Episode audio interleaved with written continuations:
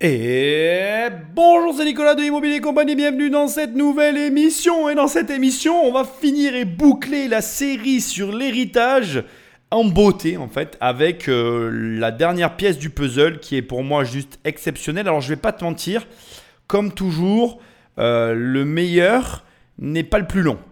Mais là, euh, je, je, je suis tombé sur une pépite, en fait. Et je crois que vraiment, on serait con, toi et moi, de passer à côté. Euh, quand j'ai fait euh, la préparation de cette émission, j'ai. En fait, c'est des fois quand tu prépares ces émissions, je, dois t'en parler quand même. C'est important. là, tu vas écouter l'émission, tu vas être en vacances, moi aussi. C'est le moment un peu de se lâcher et de t'expliquer. En fait, quand je prépare ces émissions, je vois très très rapidement en fait si la, le diamant que j'ai dans les mains. Alors le diamant pour moi c'est les documentaires, hein, ça peut te faire rire, mais voilà. Mais si la matière qu'on me donne au départ, elle va être exceptionnelle ou pas. Et je considère là que cette trilogie, elle est vraiment de très haute qualité, mais grâce à la partie que j'ai gardée pour la fin. Parce que vraiment, euh, euh, j'ai trouvé un truc qui m'a fait réfléchir et qui m'a fait me dire, mais, mais putain, mais c'est ouf en fait. Et j'espère que tu vas avoir le même effet que moi. Je te préviens à l'avance, ça risque d'être un peu court, un peu frustrant. J'ai... Euh, voilà, je, je, suis content de l'avoir regardé plusieurs fois parce que j'avais besoin de le voir plusieurs fois pour y réfléchir. Peut-être que toi aussi tu vas avoir besoin de l'écouter plusieurs fois. Cette troisième partie va boucler parfaitement les deux précédentes parties que tu auras écoutées avec moi. Rapidement, mais j'ai envie que tu l'entendes, la première partie, bah, je voulais affirmer et plutôt confirmer ma position vis-à-vis de l'héritage et du fait que pour moi, ça n'était pas un avantage, mais bien au contraire. Dans la deuxième partie, je pense avoir euh, montré aussi euh, au travers de mes analyses, mais de, du documentaire qu'on avait devant nous, le fait que d'abord on était tous singuliers et que chacun euh, n'obtiendrait jamais les mêmes résultats, mais aussi surtout que euh, finalement la mentalité française c'était un, frein dans notre réussite et qu'il fallait lutter contre ça. Dans cette dernière partie, je pense que on pourrait la qualifier de solution, mais au-delà de la solution, on pourrait qualifier ça de je ne sais même pas de quoi on pourrait le qualifier, donc je pense que je vais arrêter de parler. Je pense que je vais t'inviter à aller sur immobiliercompagnie.com dans l'onglet séminaire pour venir nous rejoindre et qu'on en parle tous ensemble. Et je pense que tu pourrais me laisser quelques étoiles et un commentaire là où tu m'écoutes, ou alors à prendre le téléphone d'un ami et à l'abonner sauvagement à l'émission. Je boucle le truc en te disant que euh, écoute bien cette émission, prends du plaisir autant que j'en ai pris, et puis euh, on te débriefera à la fin, parce que je pense qu'il n'y a que ça à faire. Chez les Tétingés, comme dans bien des entreprises familiales, la question de la succession semble toujours se régler au dernier moment.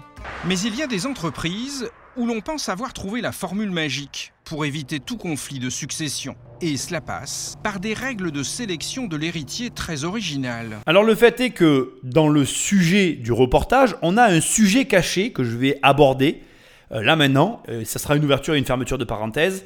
C'est le fait que euh, l'héritage s'impose aux gens car personne n'en parle jusqu'à ce qu'il arrive. Et c'est vrai en fait. Je pense que tu as déjà connu euh, de près ou de loin une situation d'héritage et malheureusement, j'en suis vraiment navré d'ailleurs, c'est souvent euh, conditionné à un drame et quand le drame s'impose à nous, on se rend compte que la question de l'héritage est une question que l'on aurait dû se poser. Sauf dans le cadre de certaines rares familles où l'on anticipe la question de l'héritage. C'est une bonne chose parce que c'est vrai que ça se pratique, je ne vais pas te, mentir. Euh, et, plus que ce que tu imagines. C'est par, exemple, pour lever le voile sur la question, euh, nous on en parle, parce que dès l'instant qu'il y a une descendance, en réalité tu peux te poser la question de l'héritage. Par contre, c'est un questionnement qui doit être très vigilant, parce que malheureusement, quand j'emploie le terme dès l'instant qu'il y a une descendance, ça sous-entend dès l'instant qu'il y a un bébé. Quand tu as un bébé dans les mains, il est tout beau, il est tout mignon, bon, il bave un peu et accessoirement, euh, il est dépendant de toi pour ses besoins primaire, j'entends.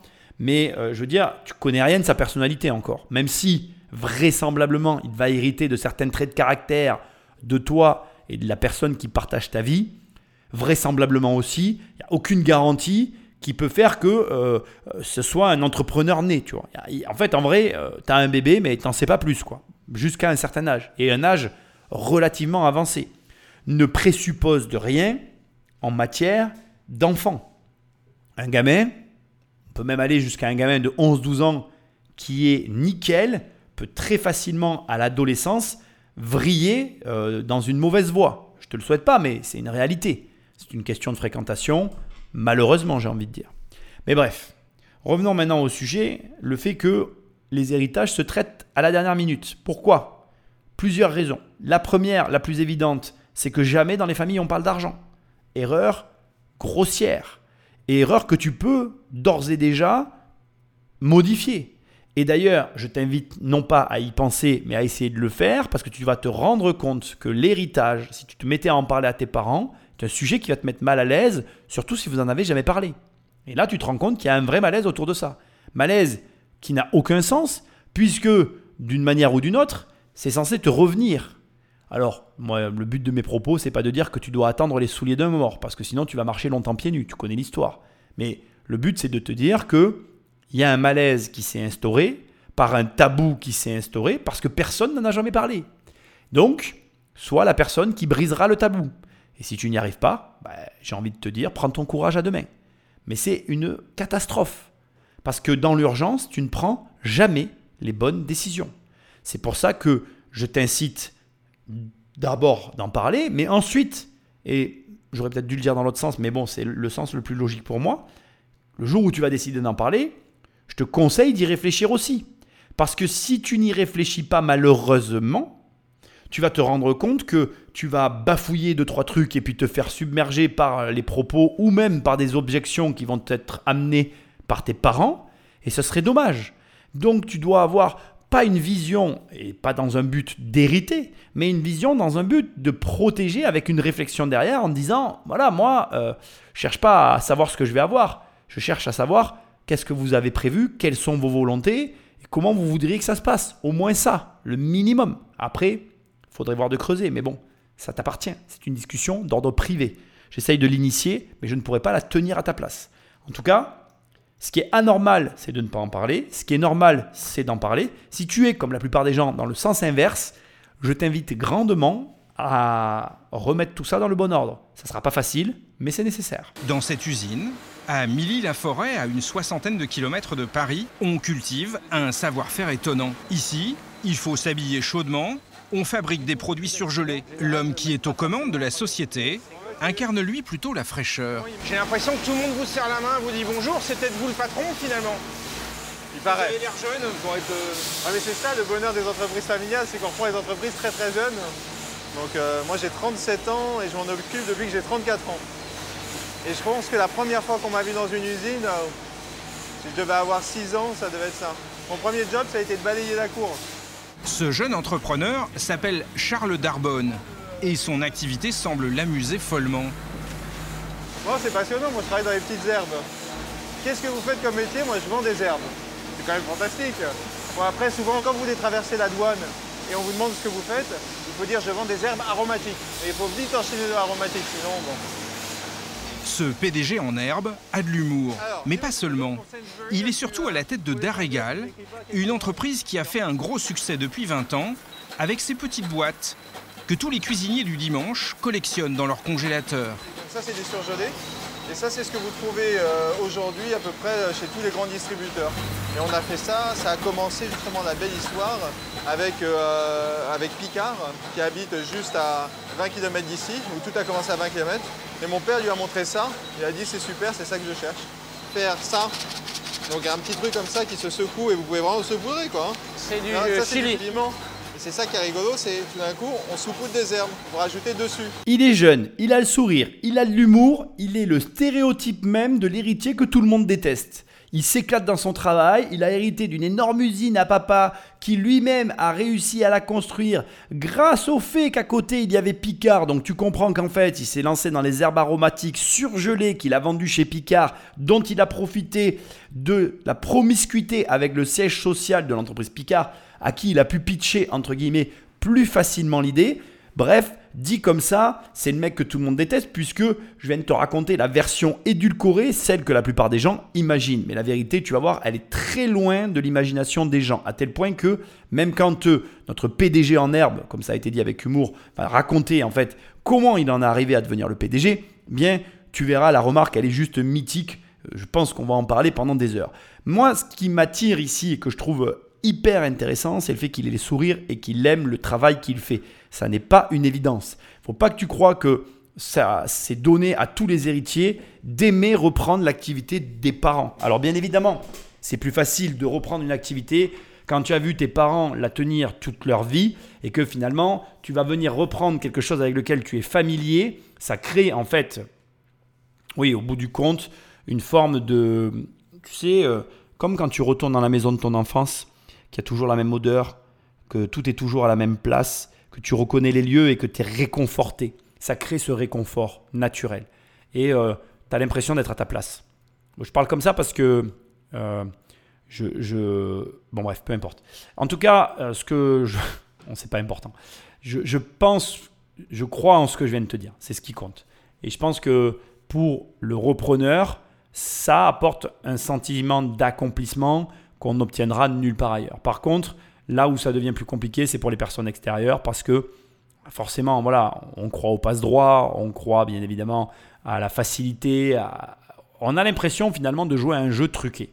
C'est ça en fait. J'avais entendu euh, une phrase un jour qui m'avait marqué euh, de quelqu'un qui comparait en fait euh, les héritiers à un joueur de Monopoly qui recommencerait la partie en gardant les immeubles et les biens qui auraient été acquis à la partie précédente. Et en disant que si tu jouais contre un joueur comme celui-là, ce ne serait pas du jeu, tu ne pourrais pas gagner. Sauf que euh, c'est une version euh, édulcorée et fausse de la réalité, puisque d'abord, le Monopoly est un jeu euh, à cases finies, donc c'est-à-dire qu'au final, tu te retrouves à jouer avec des joueurs qui ne peuvent pas... Enfin, comment dire Il y a un nombre de cases limité. Moi, j'aurais tendance à dire que le jeu de l'économie tel que nous l'avons conçu actuellement dans le monde dans lequel on vit est un jeu plutôt infini, une infinité de possibilités et de produits à proposer. Et surtout, il y a un élément essentiel que l'on nommait lorsqu'on raconte l'histoire comme ça, c'est ce qu'on a vu dans l'émission précédente, c'est que euh, en fait euh, un joueur peut faire faillite à tout moment, même le plus riche. Et un joueur très riche qui fait faillite devient une opportunité pour tous les joueurs tout autour. Et donc si tu veux, moi je ne vois pas les choses sous le même angle.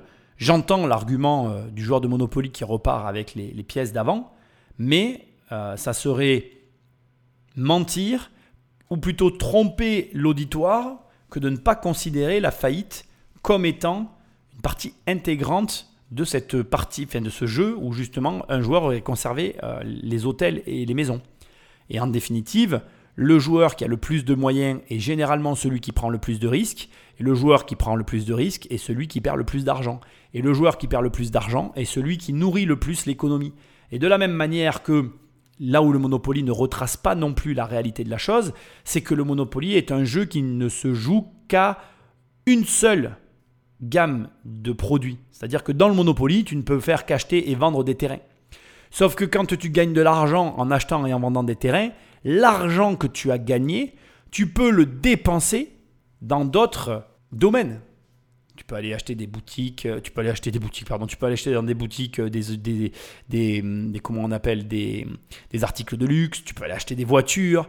Et donc en fait, l'exemple du Monopoly, c'est vraiment biaisé.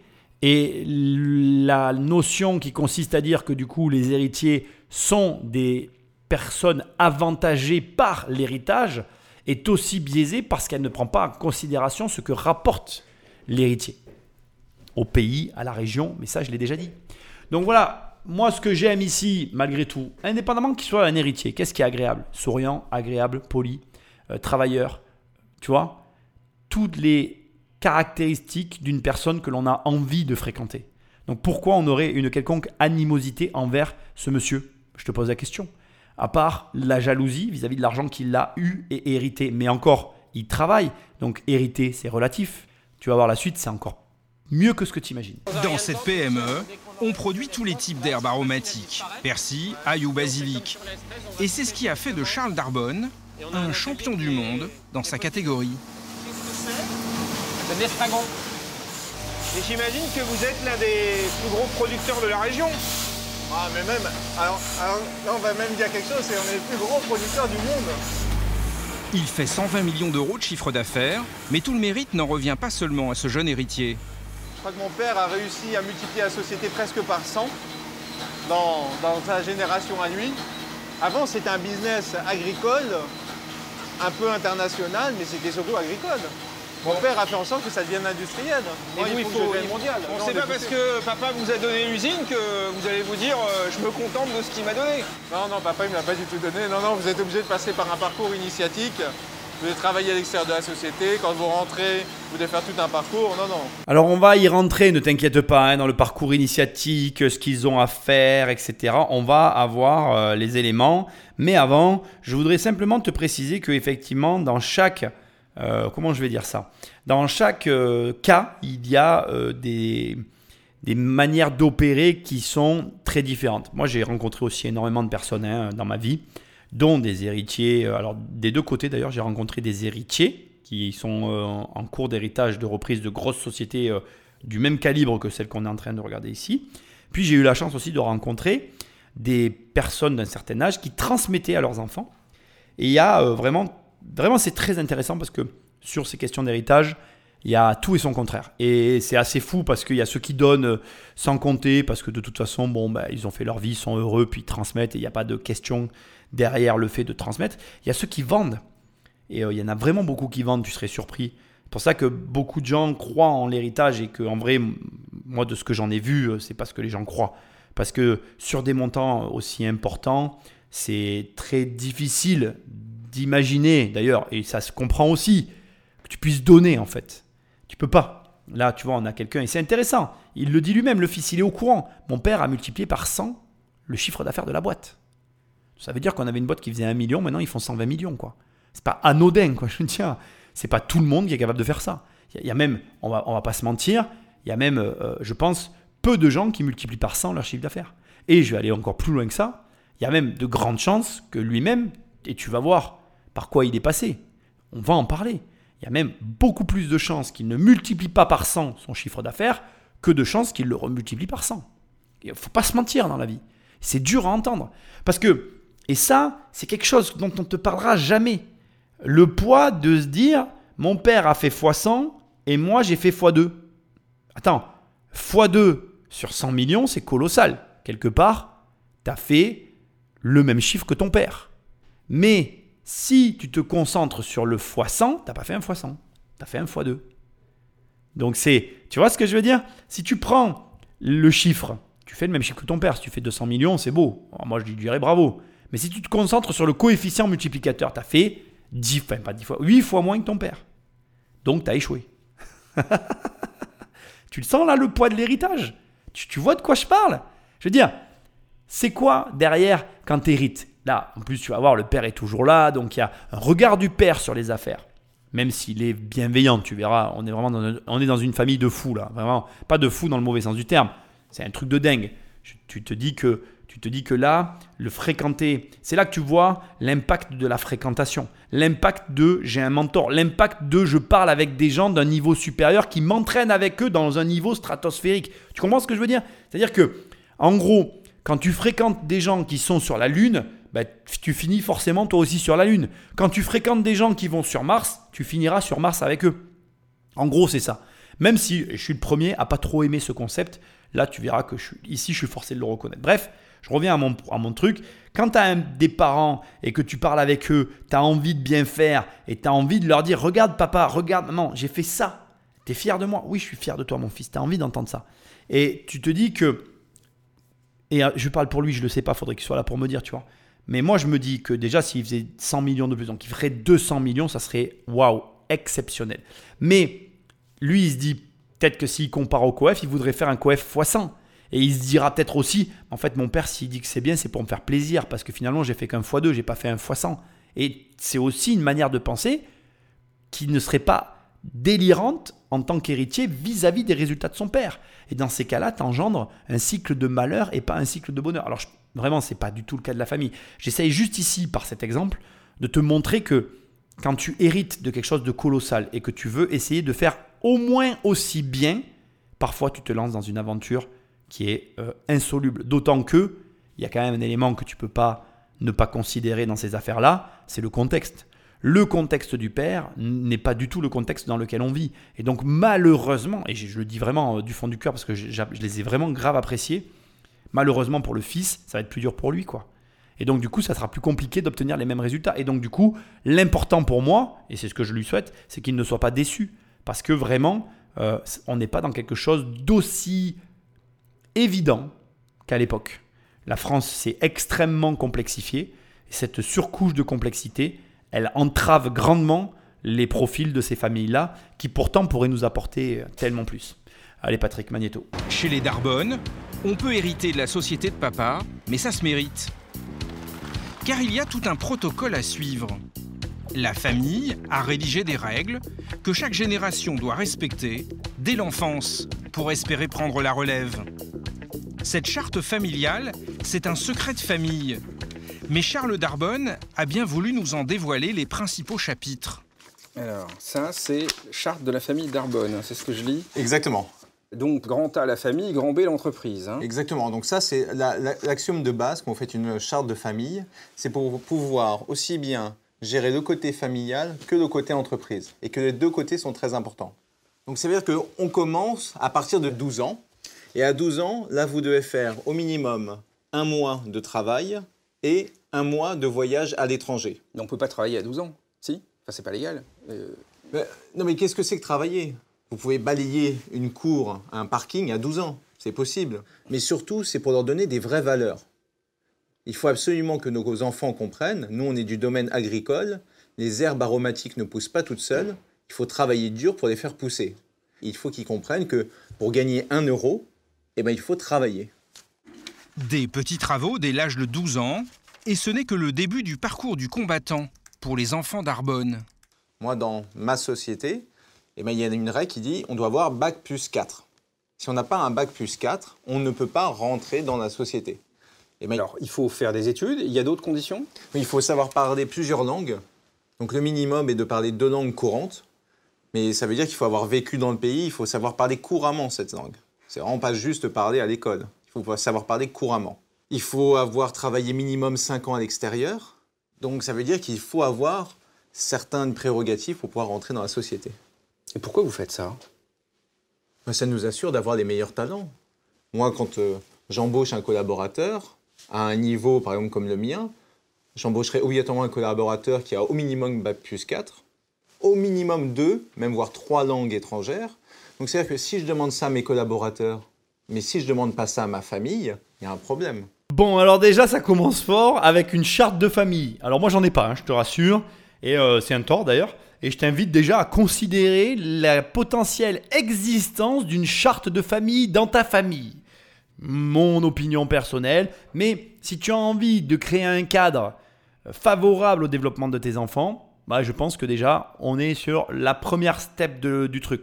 Donc déjà, euh, il s'en rend pas compte, mais il est dans une famille qui a créé une charte et en créant cette charte, ils se sont assurés déjà un certain niveau d'exigence et avec ce niveau d'exigence, ils, sont certains d'obtenir un certain niveau de résultat. Ça veut dire quoi? Ça veut dire que l'argent aime l'exigence. Déjà, si tu as compris ça, tu as compris beaucoup de choses. Donc j'ai une question à te poser. Es-tu exigeant? Je te repose la question. Es-tu exigeant chez toi? Avec toi-même?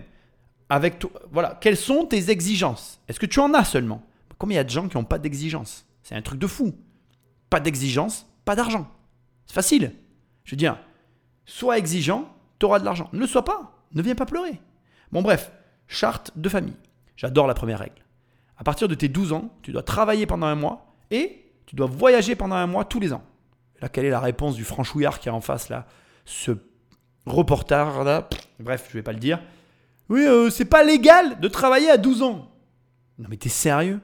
Il y a un gars qui est en train de t'expliquer comment ça fonctionne la life, et toi tu te soucies de la légalité du fait qu'un gamin travaille à 12 ans. T'es sérieux? Eh mais il est où ton cerveau quoi? Ah ça c'est sûr que c'est pas tes gamins qui pourront construire une entreprise comme celle-là. C'est certain que, vu ta réaction, la seule chose qu'on peut se dire c'est que t'es pas très exigeant. Hein T'exiges rien de tes enfants à 12 ans. Ils regardent la télé et ils s'amusent. Ben lui, à 12 ans, il voyageait un mois à l'étranger et il balayait dans la cour. Ça, laisse à réfléchir. Si tu as des gamins de 12 ans, regarde-les et pose-toi des questions. Demande-toi. Et on ne lui a pas demandé si c'était capable. Il a répondu. Ça sert à quoi? Pourquoi vous faites tout ça? J'avais envie de le frapper. Je te jure, ces émissions elles m'ont fait me dire, mais putain, mais c'est pas possible cette mentalité de merde. Ça sert à donner la valeur du travail. Tu sais, le truc qu'on a complètement perdu en France. Le truc qui n'existe plus. Mais là où ça devient très triste, C'est que la génération de nos parents, la génération d'avant, elle pouvait se permettre de lever le pied et de se dire bon ben c'est bon, euh, moi mes gamins je les laisse un peu tranquilles parce qu'à l'école il y avait une certaine rigueur et derrière après eux chez eux il y avait aussi une certaine rigueur et donc à l'arrivée cette demi rigueur qu'on retrouvait moitié à l'école moitié à la maison faisait qu'il y avait une rigueur. Il y en avait une, mais il y en avait une générale dans la société française. Je dirais des années 70 jusqu'à la milieu des années 90, jusqu'à 1995, je vais même être précis. Jusque-là, je pense qu'il y avait encore une certaine forme de rigueur en France. Mais à partir de 95, tous les gamins qui sont nés après, les gars, ils sont nés dans le total Bronx de la France, quoi. C'est devenu euh, Youpiland, quoi. C'est n'importe quoi. Et donc aujourd'hui, je te le dis, pour tes gamins et pour toi, mieux vaut que tu commences à considérer le besoin de créer une charte de famille et de peut-être implémenter une forme d'exigence dans ta vie pour espérer transmettre à minima les valeurs travail à tes enfants. Sinon, tu risques d'avoir de la déception. Enfin, c'est pas de la déception que tu risques d'avoir, des gamins qui bossent pas, qui en branlent pas une. Après, euh, ce que je dis n'est pas une loi immuable que l'univers euh, va nous imposer à tous. Bien évidemment que dans ce marasme éducatif dans lequel nous pataugeons tous, il y a des enfants qui se révèlent avoir une forte personnalité, analyser, c'est peut-être un grand mot, mais percevoir en tout cas euh, le malaise général dans la société et euh, d'eux-mêmes vont s'imposer euh, une certaine rigueur. Alors je te rassure, c'est quand même une minorité, mais ça se voit et ça existe. En tout cas, donc ce qui est hallucinant, c'est ce qu'on demande à des gamins de 12 ans. Mais attends, ça s'arrête pas là. Après, tu dois parler deux langues couramment en ayant vécu dans les pays en question. Et puis derrière, tu dois aller travailler 5 ans dans d'autres entreprises pour montrer que tu es apte à tenir un poste et à être stable. Mais en vrai, quand tu te poses des questions, vis-à-vis de tout ça. Tu te dis, c'est vrai, c'est complètement vrai. C'est-à-dire que les exigences, ou plutôt les valeurs cachées derrière les exigences qui sont formulées par la famille, ne sont pas des valeurs euh, désuées ou voire, euh, comment je dirais, euh, cocasses, c'est peut-être pas le bon terme. Je dirais plutôt des valeurs, on pourrait prendre des fois ces valeurs comme étant un petit peu farfelues. Or, elles ne le sont pas du tout. Il n'y a rien de farfelu dans les demandes. Le fait de parler deux langues couramment en plus de sa langue maternelle, ça signifie quoi? Ça signifie mes enfants, mon fils, ma fille. Tu dois être capable de te débrouiller et tu dois avoir cette ouverture d'esprit de t'intéresser à d'autres cultures avec lesquelles peut-être plus tard tu pourras envisager de travailler. Quand on te dit va travailler dans une autre société que la nôtre, on te dit quoi? On te dit fais-toi embaucher, vends-toi, prends un poste, gravis les échelons. 5 ans, si t'es pas trop con, tu vas gravir les échelons. Et tout ça, quand tu y réfléchis, tu te dis oui, c'est vrai. C'est vrai qu'il y a un moment quand même, il faut arriver à euh, imposer à ses enfants une certaine forme, je dirais, bah, de, contrainte pour ne pas faire que tout ce que l'on va leur transmettre soit là comme acquis. Et comme il l'a dit, pour leur montrer que 1 euro c'est 1 euro et que la valeur de cet euro, elle ne peut être comprise par l'enfant que si, à un moment donné, il a pu se confronter à une réalité qui n'était pas celle à laquelle il va, dans laquelle il va évoluer le reste de sa vie parce qu'il va hériter d'une entreprise qui fait directement 120 millions d'euros de chiffre d'affaires. Et ça, tu ne peux pas le transmettre par un livre. Tu ne peux que l'éprouver. Et pour l'éprouver, il faut le vivre. Et ça devient extrêmement intéressant, je trouve, parce que les questions que j'ai à te poser, elles sont simples. As-tu déjà vécu à l'étranger? Et ne viens pas me dire que c'est une question d'argent. C'est tout sauf une question d'argent. Ce n'est qu'une question de volonté. As-tu déjà, euh, euh, comment je dirais, entrepris euh, de créer une boîte à ton compte sans que ce soit une question d'héritage? Là aussi, je t'incite à créer une boîte en parallèle de ton travail pour t'ouvrir et essayer de comprendre ce que c'est que l'entrepreneuriat. Les gens jugent souvent quelque chose qu'ils ne connaissent pas. Le seul point sur lequel je suis en désaccord, mais c'est parce que personnellement, l'école, pour moi, elle était complètement inadaptée. J'étais incapable d'évoluer dans, dans ce système. C'est le côté Bac plus 4. Malheureusement, aujourd'hui, bac plus 4, pour moi, ça ne veut plus rien dire du tout, en tout cas en France. Pour moi, aujourd'hui, même le bac en France n'a plus aucune signification, même les études de toute façon, euh, en tout cas, telles qu'elles sont en France. Euh, moi, aujourd'hui, ma fille n'est pas dans le système euh, éducatif classique. déjà, dès l'instant qu'il y a des couleurs, pour moi, c'est une aberration. vraiment, c'est le monde à l'envers. Donc, on te met des points sur ton permis, mais on te met des couleurs à l'école. Non, mais sérieusement, quoi. Qui, avec un cerveau normal, a pu pondre un truc pareil. J'aimerais bien qu'on me le présente parce qu'alors euh, ça me dépasse. Mais là, tu vois qu'on est face à une famille euh, du calibre de la famille Muliez, parce que chez les Muliez c'est pareil, c'est Auchan si jamais tu te demandes. Il y a une espèce de charte comme ça où il y a aussi des, normes à respecter pour, euh, pouvoir prétendre à- à- pas participer, à rentrer dans le groupe. Et, ça me semble complètement cohérent. Ça peut pas être autrement que avec des règles comme ça qui soient pas préétablies pour permettre à l'enfant ben, finalement euh, de s'épanouir et puis de vivre des expériences. Parce que là, dans tout ça, ce qu'il y a de magnifique, et il faut quand même que tu y penses, c'est que si dans tout ce parcours, à un moment donné, l'enfant bifurque et trouve sa voie, ben, il n'y a aucun problème en fait.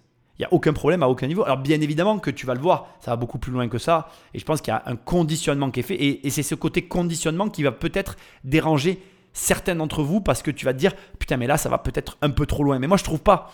Parce qu'au contraire c'est ce qui rend la chose belle. Alors après voilà, c'est toute une question de perspective et d'appréciation. Parce que personnellement, je trouve qu'il y a quelque chose de beau dans la construction et la transmission de la construction, dans le, dans le fait de faire vivre quelque chose. Mais faut-il encore le percevoir? Et je peux comprendre que tout le monde ne le perçoive pas comme ça. Bref, on continue. Depuis l'âge de 12 ans, Charles Darbonne a rempli toutes les conditions exigées par sa famille. Il a notamment fait ses preuves pendant 5 ans à l'étranger. En l'occurrence, il a créé leur filiale en Californie. C'est comme ça que son père, Luc Darbonne, l'a jugé apte à prendre la relève. J'ai revoir la crève. Bon, ça y est, on se passe tout. Ça va ce matin Impeccable. Tu arrives Impeccable. Et cela fait de Charles le cinquième de sa lignée à la tête de l'entreprise. Ah, deux choses très rapides, je suis obligé là. Le gamin, il a quand même créé en Californie la filiale qui vend les produits et qui les a assis au niveau international. Et en plus, il y a un détail que quand même, j'ai pas souligné tout à l'heure, mais là je suis obligé de souligner très rapidement, je te promets, parce que sinon ça va durer trop longtemps. Et depuis 12 ans, il travaille dans les usines, mais il a dit quoi au début? Il a dit qu'en fait, il est là depuis qu'il est gamin. Il a passé sa vie dans les usines. En fait, il a été complètement hypnotisé par les usines. Son père l'a amené avec lui, il était tout le temps avec lui, et c'est très naturellement qu'il a repris la suite. Et du coup, il n'y a pas, finalement, ce que toi de l'extérieur tu ressens comme étant un conditionnement, pour lui, c'est juste la suite logique de quelque chose qu'il a vu au travers des yeux de son père. Quand tu regardais ton père étant gamin, qui faisait des choses, tu le regardais avec les yeux d'un gamin en mode euh, waouh, que fait mon père, mais c'est génial, je veux faire pareil. Surtout quand il fait des trucs euh, qui t'impressionnent. Quand- on est enfant, il y a tous eu un moment donné où nos parents nous ont impressionnés. Et le besoin, l'envie ou le désir de reprendre la suite de cette chose qui nous a impressionnés se, se naît naturellement en nous de par l'observation. Et donc là, on n'a pas un conditionnement violent tel qu'on pourrait l'entendre, tu sais, en mode euh, euh, je te mets devant une télé, je t'oblige à la regarder, je te conditionne. Non, on a un conditionnement qui s'est fait euh, de manière douce et au travers finalement de l'interprétation et des émotions qu'a pu ressentir un enfant en voyant son père faire grossir son entreprise fois 100. Après, il y aura toujours des gens qui diront oui, mais c'est comme ça que tu fais un burn-out parce que en fait, c'est pas vraiment toi, etc. Et c'est ce que moi aussi je défends. Je pense que le malheur de cette situation-là, c'est que parfois il y a des enfants qui le subissent au détriment de leur passion, au détriment de autre chose. Mais quand finalement c'est naturel comme là et que c'est euh, de, de- de volonté à volonté, c'est-à-dire que les deux s'accordent sur la suite des choses, ben, moi j'ai envie de te dire juste une chose, c'est parfait quoi. Grâce à leurs règles familiales, les Darbonne ont toujours trouvé parmi eux un bon repreneur. Là, là, on voit le, hein, les générations. hein, c'est amusant. Ça vous fait plaisir de voir ces photos. Ouais, C'est-à-dire, on avait fait ça pour le centenaire. Bon, c'est sympa d'avoir des photos comme ça. Charles n'était pas encore sur la photo là. Ah non, en 1987. euh, Moi j'avais 9 ans. hein. Dans la lignée là, qui était le meilleur alors? Qui était le meilleur? Ils sont tous meilleurs. Chacun a vécu dans son contexte. hein. Marc, quand il est arrivé, il a eu la brillante idée de dire bah, maintenant on va arrêter euh, de prendre des chevaux et on va mettre des vrais tracteurs et on va plus se mettre dans une agriculture qui est de plus importante parce qu'il avait voyagé aux États-Unis. Lui, quand il est arrivé, il y a le moment où c'est des hypermarchés, les supermarchés qui sont arrivés, il fallait des produits préparés et il fallait des produits transportables. Il a inventé surgelé. Donc à chaque fois, en fait, chaque personne était très adaptée à son époque. Alors là, c'est vraiment impressionnant pour moi parce que on a euh, le dernier de la descendance qui connaît l'histoire de chacun et on comprend ce que j'ai essayé de te véhiculer au travers des deux précédentes émissions, c'est-à-dire le poids de la famille qui écrase finalement, littéralement, tant au travers de la société, mais aussi de l'histoire, les héritiers. Et là, tu le vois, lui, il est allé aux États-Unis, il a fait ceci. Lui, il a vu l'émergence des supermarchés, il a fait cela. Ils connaissent euh, l'héritage familial et quelque part, les défunts vivent au travers de euh, cette société et l'histoire commune qu'ils partagent. Et c'est une manière aussi, alors moi j'ai une phrase que j'adore dire, c'est au nord t'es mort. Pour moi c'est un truc euh, d'hyper important. C'est pas parce que tu viens d'une famille où il n'y a pas cette histoire-là que tu peux pas la construire. Moi, ma grand-mère, elle avait une volonté qui est importante à mes yeux et qui transpire au travers de mes actions et que j'essaye de trans, trans, transférer, trans, transmettre euh, à ma fille. Et je compte que ça dure toujours. C'est toi qui peux être l'élan et la volonté et la matérialisation d'une histoire identique à une famille qui existe depuis plusieurs générations comme là. Il suffit d'une personne qui en a la volonté, qui retranscrive les volontés auxquelles il a eu accès précédemment avec lui et qu'il ait la volonté de transmettre à la suite de sa famille et de construire comme là un empire familial. Une volonté, ça se fait que autour d'une personne. Une personne suffit. Après, il faut voilà être moteur et bien endosser le rôle qui sera celui du leader, à savoir ben, que parfois tu vas avoir des récalcitrants, que parfois tu seras le seul à tenir la barre, que la plupart des gens se découragent rapidement, que la plupart des gens ne font pas face à la plupart des problèmes. Enfin bref, je ne vais pas te faire euh, l'énumération de tout ce qu'il y a à faire pour tenir un clan, mais euh, c'est au moins, on pourrait le considérer comme un métier, mais ça n'en est pas un, puisque ce n'est pas rémunérateur au sens salarié du terme, c'est rémunérateur au sens histoire du terme. Quand tu as la chance et euh, l'intelligence de comprendre ces mécanismes ben, de clans, de mise en commun, de, de, comment je dirais, de regroupement et de force qui en dégagent de travailler et vivre en famille, eh bien tu as la, la, la, puissance dans les mains de, de, grosses familles qui sont déjà en place et tu peux, tu serais surpris, à mon avis, atteindre des objectifs que tu n'oses imaginer. Après, on va pas se mentir, fédérer, construire, euh, relayer l'histoire commune, c'est un effort qui est très très très fatigant et très dur à porter. Et tout le monde n'est pas capable de le faire. Aujourd'hui, Charles Darbonne est le seul aux commandes de l'entreprise. Même si une fois par mois, Luc, son père, vient encore lui donner quelques conseils, notamment sur les nouveaux produits.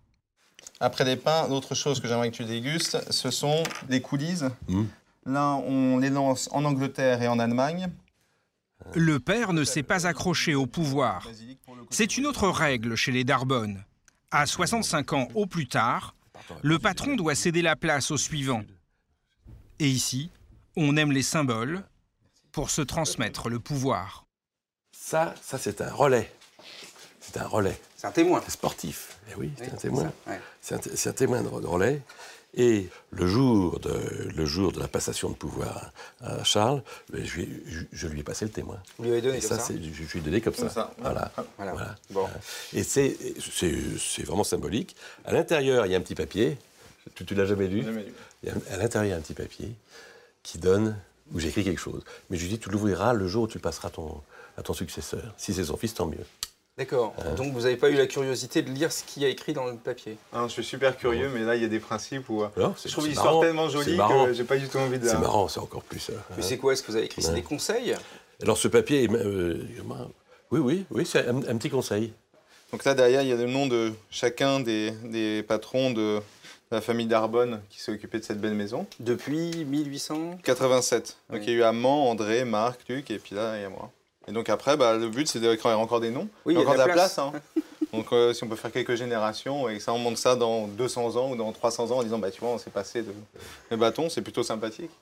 Vous n'avez pas envie euh, un jour que votre fils vende l'entreprise? Vous préféreriez qu'il passe aussi le témoin à une sixième génération? Tout peut arriver. Tout peut arriver. Dans l'immédiat, une niche comme la nôtre, j'ai jamais trouvé ça utile de la, de, de la vendre à quelqu'un d'autre.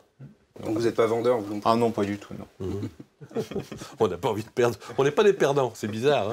Hein Tant qu'à faire. Hein ah, les principes. La vie n'est pas pareille quand on a des principes, des projets et quand on a euh, comme ça un contexte familial favorable à, euh, on va dire, son épanouissement.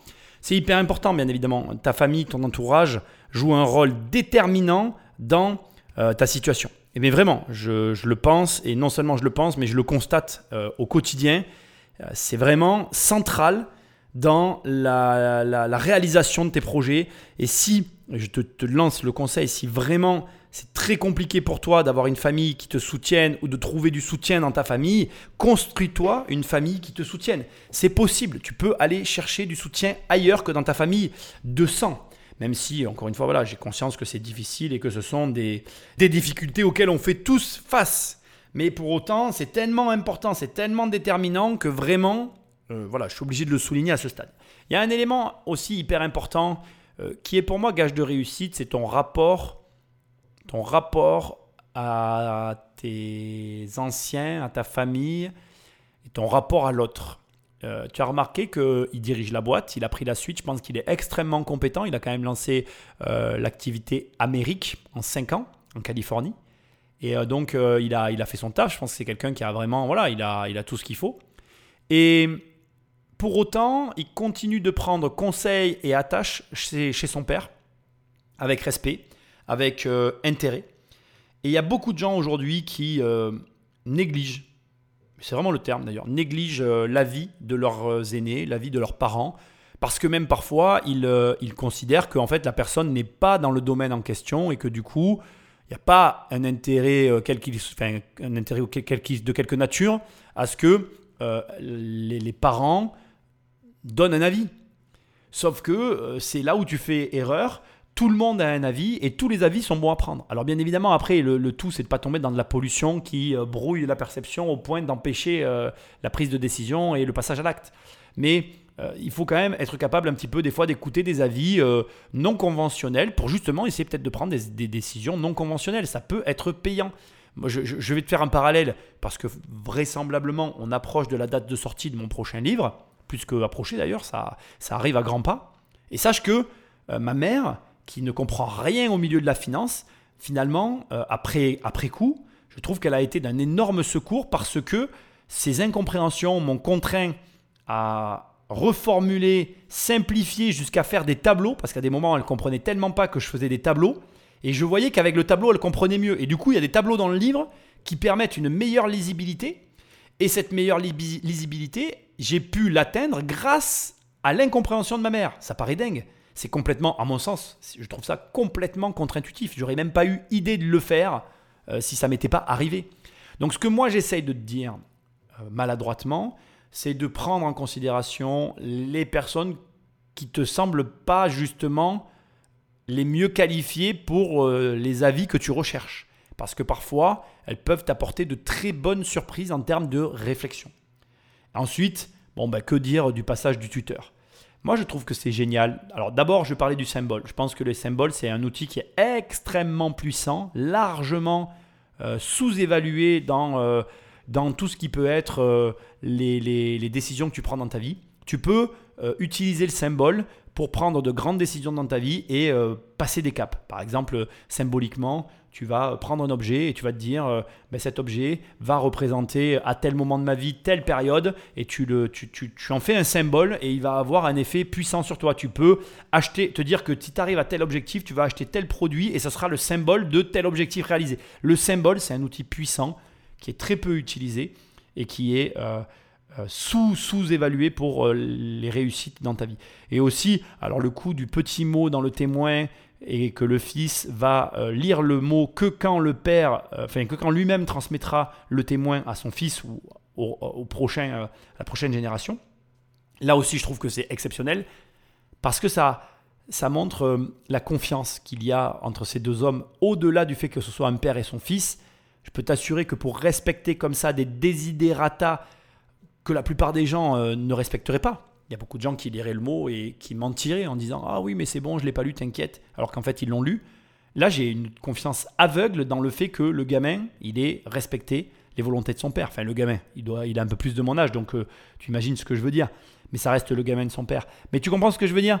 Tu vois qu'il y a euh, un respect de la règle, un respect du travail et de tout ce rite initiatique qui va au-delà euh, de, de, de, de, la vie de tout le monde, de nos vies à nous. Et ça, ça nous montre finalement la capacité que peuvent avoir certains enfants, certaines personnes euh, à se dépasser. C'est aussi du dépassement de soi que de respecter une règle comme celle-là. Et ça, c'est des choses aussi que je t'invite à faire. N'hésite pas euh, à demander des choses, tu n'as pas à te justifier. Moi, moi j'hésite pas parfois à demander des trucs à ma fille qu'une partie de ma famille ne comprend pas ça me pose aucun problème parce que pour moi, c'est simplement me garantir la confiance de mon enfant au travers de règles que les autres n'ont pas besoin de comprendre. Ce qui compte, c'est pas la compréhension des autres, c'est le résultat que ça produit. Et le résultat que ça produit, c'est des enfants dans lesquels tu peux avoir confiance et qui ont une parole et une capacité à faire ce qu'ils disent ou à dire ce qu'ils font. Et ça, ça n'a pas de prix, quoi. Il y a beaucoup de gens qui blablatent, mais qui font jamais rien.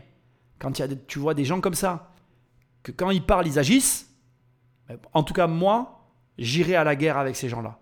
Et crois-moi, il n'y a pas beaucoup de personnes avec lesquelles j'irai à la guerre. et d'ailleurs, c'est une question que je me pose souvent, tu vois. Il y a plein de fois dans ma vie où des fois je suis avec des gens et je me dis, est-ce que j'irai à la guerre avec ce mec-là? Oui ou non? Et quand je sens que la réponse est non, ça change rien. Hein. je m'entends bien avec la personne et tout, mais du coup, il y a des trucs que je ferai pas avec l'autre, tu vois. Et quand tu es avec quelqu'un avec qui tirer au bout du monde ou tirer à la guerre, c'est plus du tout pareil, quoi. Parce que quand tu vas à la guerre, il y a des gens, tu te retournes, ils sont plus là. Hein. Mais il y a des gens, tu te retournes, ils sont encore là. Et en face, ça tire. Et ça, c'est rare. Quand tu tombes sur des gens comme ça, ça n'a pas de valeur. Ça n'a pas de prix. C'est du domaine de l'exceptionnel. C'est des gens avec lesquels tu vas créer des choses. Et tu les cherches, ces gens-là. Tu les cherches. Et je te souhaite de les trouver. Et vraiment, moi, cette famille et, et tous ces rites et tout, et cette, ce folklore qui peut choquer des personnes. Et je le comprends que ça te choque. Si ça te choque, il n'y a pas de problème. Je peux l'entendre. Moi, ça me fascine. Ça me fascine parce que ça produit des résultats que la plupart des gens ne comprennent pas, alors que le résultat, euh, tout le monde le voudrait en même temps. C'est paradoxal, hein mais le prix à payer, à savoir les contraintes qui ont été énumérées dans cette vidéo, la plupart des gens sont incapables, mais je dis bien incapables, de tenir sur le quart des trucs. Et d'ailleurs, tu sais quoi? On va va pas blablater. On va faire ce que je disais tout à l'heure. Ne parle pas, ne réfléchis pas, agis. Prends la charte qui t'a été donnée et regarde ce que tu peux appliquer. T'as un gamin de 12 ans Fais-le balayer pendant un mois. T'as un gamin de 12 ans Envoie-le un mois à l'étranger. T'as je ne sais quel âge Pars vivre un an. Et viens pas me sortir des excuses à deux balles. Fais-le ou ne le fais pas. Mais t'es seul avec toi-même. Réfléchis à tout ça. Pars vivre dans un autre pays et apprends la langue. Change de culture. Pour justement perdre un peu cette mentalité française de merde là. Tu l'as bien vu là dans cette série. Je pense que tu l'as bien vu. Hein. Donc c'est bon. Je pense qu'à un moment donné, tu peux aussi ne plus être au contact de cette mentalité. Les, Français, ils sont là, ils disent ouais, les Américains, ils sont euh, hyper, euh, comment dirais-je, hyper démonstratif, mais il n'y a rien derrière. Mais entre nous, je vais te dire un truc, hein. je préfère un Américain qui est toujours positif, qui bosse et qui a des résultats, qu'un Français qui fait que râler et qui en plus croit être productif. Parce qu'à l'arrivée, il branle rien. Donc euh, posons-nous les vraies questions, celles qui font pas plaisir. Parce que comme je te l'ai dit dans le premier épisode, l'argent aime l'exigence. Et si tu veux avoir de l'argent, tu dois être réaliste avec toi-même. Pas avec ce, tu dois pas te dire ce que tu veux entendre, tu ne dois pas te dire ce que tu crois voir. Non non, tu dois te dire la vérité. Et la vérité, c'est qu'on est dans le pays des 35 heures, qu'on est dans le pays euh, des aides sociales, qu'on est dans le pays des gens qui font le sport national de je travaille le moins, qu'on est dans le pays où il n'y a que sur 67 millions de personnes, 18 millions de personnes qui payent des impôts, et qu'on est dans le pays des personnes qui ont pas trop envie de forcer, qui veulent tous être fonctionnaires. Ça te plaît pas, je m'en fous en fait. Je m'en fous que ça te plaise pas. Moi, je te dis les choses telles qu'elles sont. Après, bien évidemment, c'est pas une généralité. C'est pas comme ça tout le pays, heureusement. Mais reconnais que ça fait une dizaine d'années qu'il n'y a pas une personne qui est là pour te dire regarde, tout marche nickel. Non, c'est pas vrai, ça marche plus. On a un problème dans ce pays. Et il y a un moment, si tu en as marre de ta situation, faut arrêter de se dire que c'est la faute des riches, c'est la faute d'un tel, c'est la faute des héritiers, c'est la faute de... Non, c'est ta faute en fait. T'en as marre de ta situation? Eh ben change-la. Et arrête de te plaindre. Darrégal n'est pas prêt d'être vendu. Sauf si un jour un Darbonne se détournait des valeurs familiales. C'est le luxe suprême de certains héritiers. Ils peuvent se permettre de renoncer à empocher de suite des millions d'euros s'ils revendaient, pour mieux les transmettre à la génération d'après. Non, c'est pas du tout le luxe suprême et c'est la plus mauvaise conclusion de journaliste ever que j'ai jamais entendue. La vérité, c'est que le plus grand de leurs risques, c'est celui qu'on vient d'entendre, c'est qu'effectivement, euh, tu es un Darbonne qui, à un moment donné, dilapide la fortune familiale, et c'est possible. Et euh, les valeurs, donc la charte familiale, elle est juste là pour garantir à minima à l'appréciation du dernier qui a la place que le passage de flambeau puisse être fait en toute confiance. Mais, c'est triste de le reconnaître, rien ne garantit que un élément extérieur ne puisse pas venir perturber euh, l'équilibre dans lequel il se trouve. D'autant que, indépendamment de l'équilibre extérieur, il y a aussi parfois des conditions de vie, enfin des, pardon, pas des conditions de vie, mais des situations de vie qui entraînent des choix que, voilà, que certains ne feraient pas de la même manière que d'autres. Bref, ce que j'essaye de dire maladroitement, c'est que, euh, en vérité, il n'y a rien qui garantisse à 100% le fait que ça puisse bien se passer pour les 200 prochaines années. Ils ont mis en place cette charte pour se donner un cadre d'action et avoir quelques sécurités pour justement s'assurer que la personne en face, tout en étant leur enfant, soit la bonne personne pour recevoir l'héritage. Mais encore une fois, voilà, il n'y a rien qui garantit que ça se passe comme ils le désirent. Ceci étant, soyons honnêtes, déjà à ce stade, le parcours est exceptionnel et le concept, qu'on soit d'accord ou pas, je le trouve génial. Parce que si tu arrives ne serait-ce qu'à transmettre ce genre de valeur à tes enfants, tu es certaine que dans leur vie, ils auront des résultats. Parce que là, les gamins, même dans la pire des configurations, ils n'héritent pas de la boîte, mais ils parlent deux langues couramment. Ils ont réussi à vivre à l'étranger. Ils ont travaillé 5 ans dans une autre boîte. Ils ont eu un bac plus 4. Quand tu fais le bilan de ce qu'on leur demande, qu'est-ce qui est négatif au final? Et c'est là qu'on en vient maintenant à la seule et unique question que doit te poser, non pas l'héritage, mais l'argent. Parce que l'argent, bon, c'est quoi? Ça n'est ni plus ni moins que, comme là, une société que l'on transmet, un actif qui produit euh, des intérêts sur lesquels une famille va vivre. C'est la même chose que lorsque quelqu'un va travailler, il a un travail et avec son travail, il produit des intérêts sur lesquels il va vivre. finalement, l'argent, pour en avoir, il faut de l'exigence. Et donc, l'émission va se terminer comme elle a commencé, mais d'une manière légèrement différente pour te faire passer le message. Tu veux que tes enfants aient de l'argent, tu veux que tes enfants ils réussissent dans leur vie, ben, je te conseille d'être exigeant avec eux. Parce que si tu leur imposes des exigences, naturellement, ils seront eux-mêmes exigeants s'ils sont exigeants, ben, ils auront de l'argent. C'est aussi simple que ça. Et comme tu peux le voir, parfois on va chercher des explications très très loin et très compliquées pour quelque chose qui est juste très très simple. Et donc, si tes parents n'ont jamais eu d'exigence envers toi-même, ben c'est hyper simple en fait. Paye-toi une nuit d'hôtel dans une chambre de luxe, ça coûte très très cher, hein. mais paye-toi là. Et tu as juste à observer le degré d'exigence qui est demandé au personnel pour que toi tu puisses jouir de cette chambre. Si tu arrives à percevoir ce que je dis et que tu le comprends et que tu arrives après à le reproduire dans ta vie, je te garantis, hein, tu vas gagner de l'argent. Et en fait, euh, maintenant si tu réfléchis à deux secondes à tout ce que je suis en train de te dire depuis le début, l'exigence et l'argent, tu prends Apple, le mec il voulait que les puces l'intérieur des Macintosh soient gravées au nom d'Apple. Qui ouvre un Mac pour regarder les puces? Personne. Mais ce degré d'exigence, fait qu'à la fin, on a des produits hyper design parce que du premier circuit imprimé jusqu'à l'écran, tout est réfléchi en fait. Le gars, c'est un fou. C'est tout en fait. Il n'y a rien à ajouter.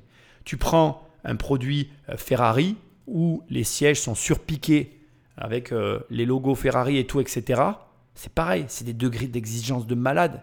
Pourquoi les, mecs, on aime tous les belles bagnoles? Parce qu'en fait, quand tu ouvres la voiture, il n'y a pas une personne sur cette planète qui ne voit pas le travail. L'exigence, elle transpire au travers du produit. Et donc pourquoi les personnes qui ont de l'argent veulent transmettre leur société, leur patrimoine à leurs enfants? Parce qu'eux-mêmes savent le degré d'exigence nécessaire qu'il faut pour les faire fonctionner et ils n'ont pas envie de transmettre leur bébé à quelqu'un qui n'en aura rien à brère et qui va négliger le travail de leur vie.